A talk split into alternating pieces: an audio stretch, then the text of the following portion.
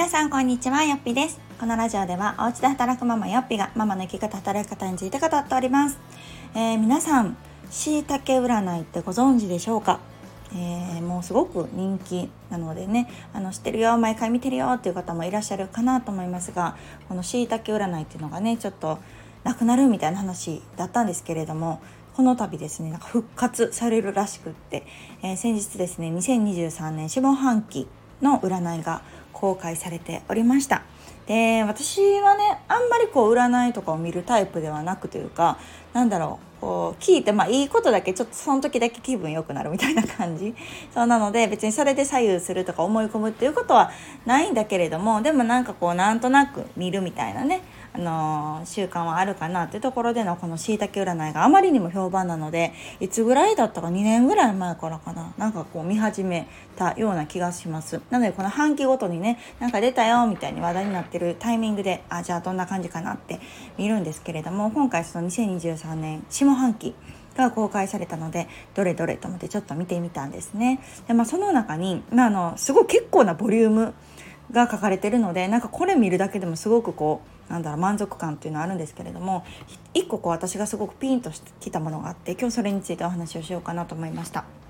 でこれはあの星座別にね書かれてるので是非皆さんご自身のね星座を見ていただけたらなと思うんですけれども私も自分のを見ていた時にこういろんな項目の中にね一つ、えー、シンプルに私は何をしたいかっていうタイトル、まあ、見出しがあったんですね。でこれがなんかこうすごく私がそういえば自分が迷ってた時この働き方とかどうしようこれからと思ってた時にあすごくこれ大事にしてたなって思った言葉なんですね。であのやっぱり人間不安な道へ進むとかねこの先どうなるんやろうとかどうしていこうかなとか現状に不満を抱えてる時とかってなんかこういろんなもののせいにするしでも新しく何かをしたい時もやっぱその不安が勝ってしまってえこれやからできひんかなみたいな、うん、いろいろ言い訳をね並べがちじゃないですか。で結局現状にとどまるみたいなことになりがちだったんですね私も。ででもその時に、えー、でどうしたいの？っていうのがすごく大事だよっていうのになんか本だったかな？で出会って。いろいろ建前言い訳は出てくるんだけれどもでどうしたいの？っていうところ。その、まあ、結論だったり本心の部分ですよね。そこを考えるとすごくやっぱりシンプルでなんか自分の本当に望んでいることっていうのがなんか明確になったっていう経験があるんですね。それがえー、8年78年前かなの出来事でしたで今回そのしいたけ占いを読んでた時にあなんか同じようなことが書いててで、まあ、簡単に言うとやっぱりこううん複雑に考えてしまうとねこう新しい変化の時とかって特にこう複雑に考えすぎていや難しいしなとか年齢もこれぐらいやしなとかいや他にこんなんやらなあかんことあるんしなとか何かいろいろ出てくるじゃないですか。そうあの人がとか今この環境がとかなんかどうしてもこう言いがちなんだけれどももうそういうのまあ一旦置いといてシンプルに私は何をしたいんだろう私はどうしたいんだろうっていうところを考えると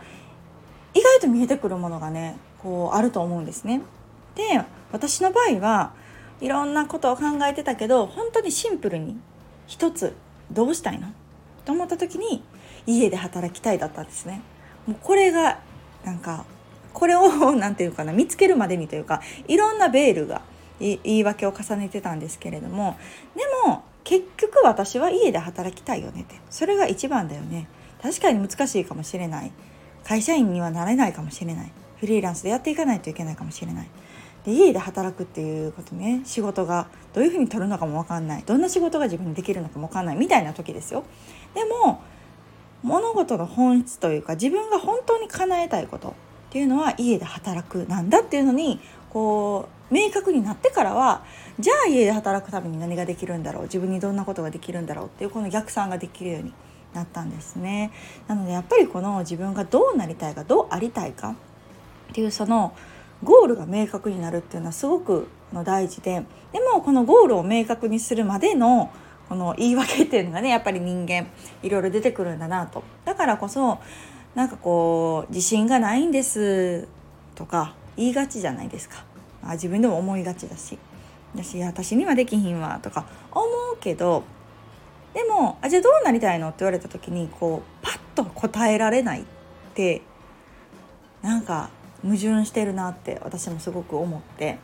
うん、なんか自信ない自信ないって言ってるけどなそれが果たして何に対する自信なのかどうなりたいと思ってるのかそれに対して何をしてるのかっていうのが全然なかったりするんですよね。そう。だから何に対して自信がないのかも分かんない。もうなんか口癖みたいになってるんですよね。自信ないできない、うん、私には無理みたいなね。これが癖になってて思い込みになっててえじゃあ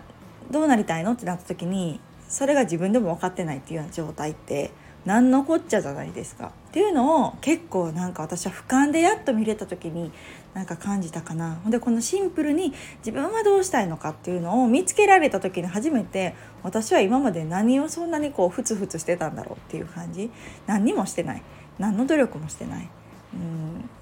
口だけね。無理とか言うんですけれども。じゃあそのために一体ね何をしてるのとちゃんと行動が伴ってるのかって全然そんなことはなかったりとかねした時期がすごくこうあったのでなんかこのシンプルに私は何がしたいのかっていうのはすごくこう、うん、胸に刺さるというかずっとずっとこう念頭に置いていきたいなっていう、うん、言葉ですね。でこのなんかシンプルに私は何がしたいのかっていうののところに行き着くとなんかすごくいいなと思うところがあってなんかこう人とね比べるっていうことが私はすっごくなくなりました。やっぱり昔はそれこそ人のことが羨ましかったりとかすごいなと思ったりでそれによってこう自分が自信を失ったりとかねすることもあったけど本当なんかここ数年その気持ちが本当なくなってとか減ってというかなんだろうな。私よくこのラジオでも言うと思うんですけどその誰かがまあ、すごいことを、まあ、例えば成し得たことによって自分が下がるわけではないっていうのをなんかこうはっきり分かったからかな。なんかそれまでって誰かが上がるとなんか自分は下がるみたいな気分になってたんですけどそうじゃなくってその誰かが上がろうが下がろうが自分は変わってないっていうところに気づくっていうことがすごくあなんか当たり前のことなんですけどそこが分かってなかったんですよね。だからこう人が羨ましく見えたりとか一喜一憂してなんでそれが自分でイコール自信がなくなるにつながるんやろうと思った時にいや自分がこう上がるも下がるも自分次第というか、ね、自分が行動しないとならないということにな気づいてからはうん自分のこうしたいシンプルに私はこうしたいってところにめがけてなんか進めるようになれたっていうのがすごく良かったなと思いますね。なかなかこう前例がないと難しいと思いがちじゃないですか。うん、それこそ私もロールモデルをすごく探してたしでもやっぱちょっとね私は特殊というかこう、ね、完全に家で働きたいしでも講師業みたいなことはしたいしとか思うとやっぱ特殊やからあんまりこうピタッとくるロールモデルの方はいなくって、まあ、近い方はねいらっしゃってすごく参考にさせてもらったり仲良くさせてもらったりはしたんですけどなんかこうね同じような方がいらっしゃればすごくこう足も進みやすかったんですけどなかなかそうピタッとくる人はいなかった。でもじゃあね、このシンプルに何がしたいっていうところの、まあ、洗い出し私はもう家で働きたいっていうところからの洗い出しだったんですけどじゃあもうそのためにできることをやろうっていう転換になったらその前例があろうがなかろうがっていう感じんですね。ので今で言うところのすごく有名な方、まあ、大谷君とかもそうですよね野球のね。前例ないじゃないですか。ね切り開いていくばっかり。でやっぱりその位置にいる方っていうのは自分でねやっぱりこう見つけ出して努力して進んでいくっていうのがもうマストだと思うしやっ